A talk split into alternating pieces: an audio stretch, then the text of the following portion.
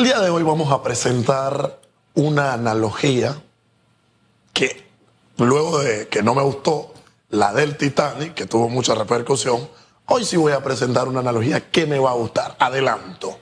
Y nos va a posicionar en el momento en el cual se encuentra hoy la sociedad panameña, el momento en el cual se encuentra el gobierno que representa al Estado panameño y en base a lo que ha ocurrido ayer, que ayer ocurrieron muchas cosas y vamos a ponerla en perspectiva, cuál es el camino que debemos tomar de ahora en adelante. Y es que en algún momento de la historia hubo una reunión entre uno de los científicos más importantes, Albert Einstein, con uno de los comediantes más importantes, Charles Chaplin. En esta reunión, donde había muchas celebridades y era muy casual y estaba despertando sin duda alguna mucha incertidumbre, las palabras que querían, la necesidad que tenían estos dos personajes en intercambiar una conversación. A lo que Einstein se refiere a Chaplin y le dice, oye Chaplin, yo tengo que reconocer tu grandeza. Eh, yo tengo que reconocer que eres un hombre brillante, que eres un hombre astuto, que lejos de la comedia debo de darte una condecoración muy especial. Y Chaplin le dice, ¿por qué tanto reconocimiento hacia mí? A lo que Einstein le dice, es que tú sin hablar, tú sin pronunciarte, tú sin decir una sola palabra, logras hacer que todo el mundo te comprenda y levantas pasiones positivas. A lo que Chaplin le indica, Einstein, es que si eso es lo que te sorprende de mí, yo estoy aún más sorprendido de usted. Y Einstein le dice, ¿por qué? Porque tú hablas mucho, tú dices mucho y a ti nadie te entiende y nadie te comprende nada. Aquí hay un, aquí hay un matiz muy importante en el que estamos. Hablar mucho tratar de expresar mucho, tratar de comunicar mucho o no hacerlo de la forma correcta, utilizar formas indebidas, puede llevarnos a que aún yo tratando de dar un canal de comunicación, este no llegue porque no utilizo los mecanismos y los canales correctos. Pero en una contravía, en una bifurcación, en otro universo, quizás no es necesario un lenguaje corporal duro Quizás no es necesario que yo tenga que agotar a una sociedad. Quizás no es necesario que yo tenga que mostrarme a la defensiva. Quizás no es necesario que yo tenga que retar. Y quizás con pequeñas acciones, quizás con pequeñas palabras, quizás con pequeñas disposiciones yo logre calar de, de mayor manera y en una mayor medida en aquel mensaje que quiero dar. ¿Por qué debo traer esta analogía con el punto de la realidad? Al fin yo escucho al presidente de la República. Al fin escucho realmente, y ojo, eh, ahora no crea el gobierno que con las palabras que les estoy diciendo ya todo está bien. Escuchen, todo sigue estando mal de parte de ustedes, pero es positivo que ya se empiece a cambiar el chip en cuanto a la comunicación que ya se empieza a cambiar el chip en cuanto a materia estratégica, en cuanto entendemos ahora, se va a tratar de controlar los cierres injustos, ilegales, inconstitucionales e inmorales que afectan a toda la ciudadanía que se están dando en nuestra nación. Pero señor presidente, yo, yo comprendo que usted está en un momento complicado en cuanto uno, entendemos tema de salud personal, en cuanto a dos, un desgaste político, en cuanto a tres, un tema de desgaste social que sin duda alguna lo puede mantener eh, eh, en una especie de agotamiento, en una especie de conflicto y que algunos asesores le digan unas cuestiones, que sus allegados le digan otros temas y que usted tenga que estar resolviendo muchos problemas. Pero esto que ocurrió ayer era el mensaje que había que salir a decir desde el día uno. Y peor aún, no había que decir esto desde el día uno si ese contrato ley hubiese seguido el camino real desde un inicio que tenía que seguir. Ahora vamos a consultarle a un procurador algo. Ahora nosotros, después que estuvimos en revuelto, íbamos a impulsar una consulta ciudadana. Aquí todo lo hemos hecho mal, todo lo hemos hecho al revés, pero sin duda alguna es el momento para iniciar a comunicar de la mejor manera y a tomar las decisiones cónsonas para el beneficio social que todos los panameños requerimos y necesitamos. Mire, los pasos son sencillos. A, mí me encanta una historia que narra Cortázar Dice, instrucciones para subir una escalera. es magistral. ¿Cómo te dice que debes poner el pie? ¿Cómo no, no te confundas y trates de poner los dos pies a la vez? Es magistral. Eh, eh, eh, Cortázar es punto y aparte. Totalmente. En comunicación es igual. Y aunque hay algunas decisiones que llegan tal vez un poco tardías, hombre, bienvenidas porque llegan. Bienvenidas porque llegan porque el país no puede seguir soportando aquello a lo que ha sido sometido durante este prácticamente mes. Este poder de unos pocos, de grupos organizados que tienen al país en el intento de bloquearlo y de quebrarlo y que algunos sectores lo tienen totalmente bloqueados y algunos ya ha quebrado y la parsimonia con que el gobierno se había manejado.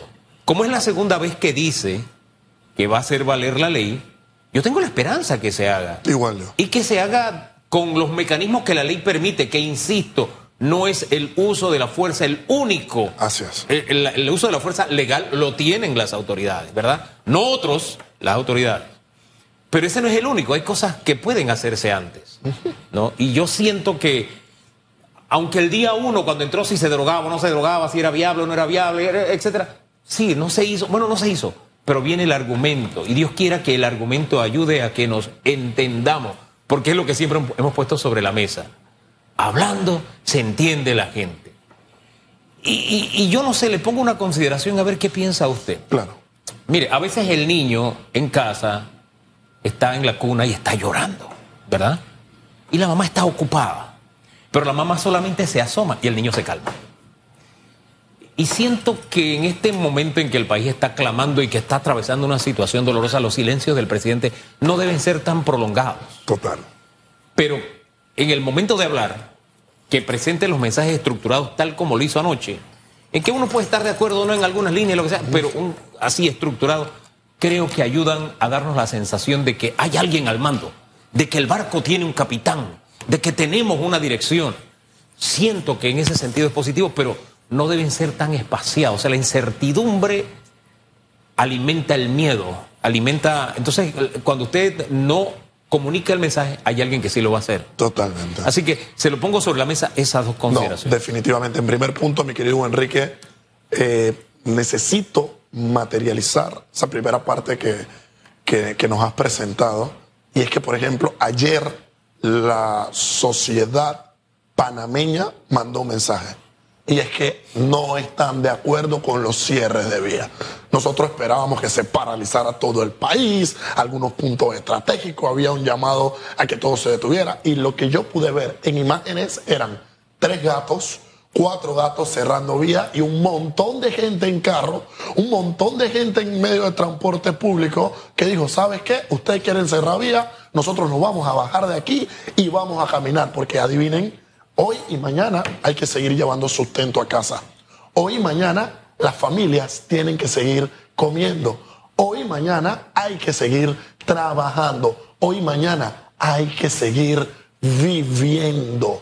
Y en la medida en la que sigamos insistiendo, algunos grupos con sus agendas e intereses ocultos, en la medida en la que algunos grupos crean que se le están jugando, crean que se le están ganando, o peor aún, crean que están representando al pueblo, pues sin duda alguna vamos a seguir viéndonos afectados de una u otra manera. Es ahí donde claramente al ya estos cierres debía ser injustificados y no tener el apoyo del pueblo, porque estos cierres no representan en ninguna manera y en ninguna medida el clamor del pueblo. El pueblo quiere salir a trabajar, los chicos quieren salir a educarse, la gente quiere que la economía se mueva. Oiga, esparción y diversión y entretenimiento. Claro que también tenemos derechos. Si vivimos en una sociedad, sin duda alguna, que es un Estado de Derecho que se hace valer por su constitución y por sus leyes, y vivimos en un Estado, gracias a Dios, liberal, donde todos podemos tomar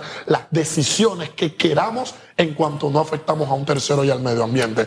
Y en ese segundo camino, mi querido Enrique, como tú muy bien señalas claramente, los pronunciamientos del gobierno deben ser, sin duda alguna, dados en un momento estratégico específico con las categorías consonas. No es hablar mucho, como lo hacía Einstein, porque poco se entendía. Es saber cómo mandar el mensaje como Charles Chaplin para que todo el mundo pueda quedar claro. Lo bueno es que la sociedad panameña ya sabe que estamos esperando qué cosa? Un pronunciamiento de inconstitucionalidad de la Corte Suprema de Justicia que tenemos que esperar el tiempo por amor a Dios. El debido proceso se debe cumplir. Y en la manera en que esperamos y seguimos reclamando y seguimos estando pendientes y protestando de manera pacífica y permitimos un libre tránsito y un goce y disfrute íntegro de derechos humanos es cuando vamos a estar realmente beneficiando a la patria, haciendo soberanía, respetando la constitución y pues permitiendo un desenlace de derechos de todos los que estamos Le aquí. pongo algo más sobre la mesa, porque nuestro proceso no es ajeno a otros que vivieron otros países. Le- y ya hemos tenido escenarios bastante similares, solo que este ha tenido algunos aderezos adicionales.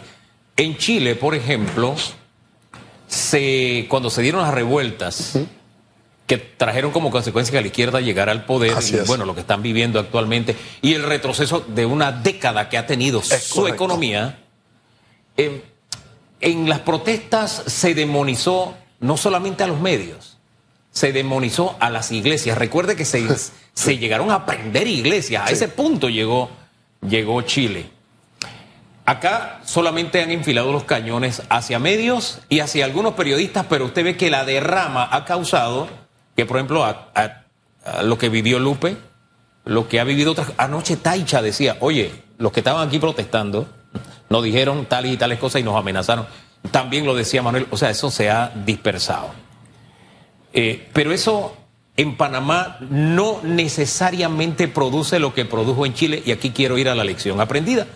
Porque nosotros creemos en la protesta y la defendemos. Íntegramente. Pero la protesta como manda la ley o como concede ese derecho la ley, ¿verdad? Que es, no afectando a los demás, un cierre de calles violento por naturaleza. Eso es violencia. Usted está violentando los derechos de otros. Punto. Y la ley establece cómo usted puede protestar. Y, y qué, ri- qué rico es poder educar a través de una protesta correcta. Así es. Panamá vivió un capítulo similar y es lo que le quiero poner entonces, además del tema Chile.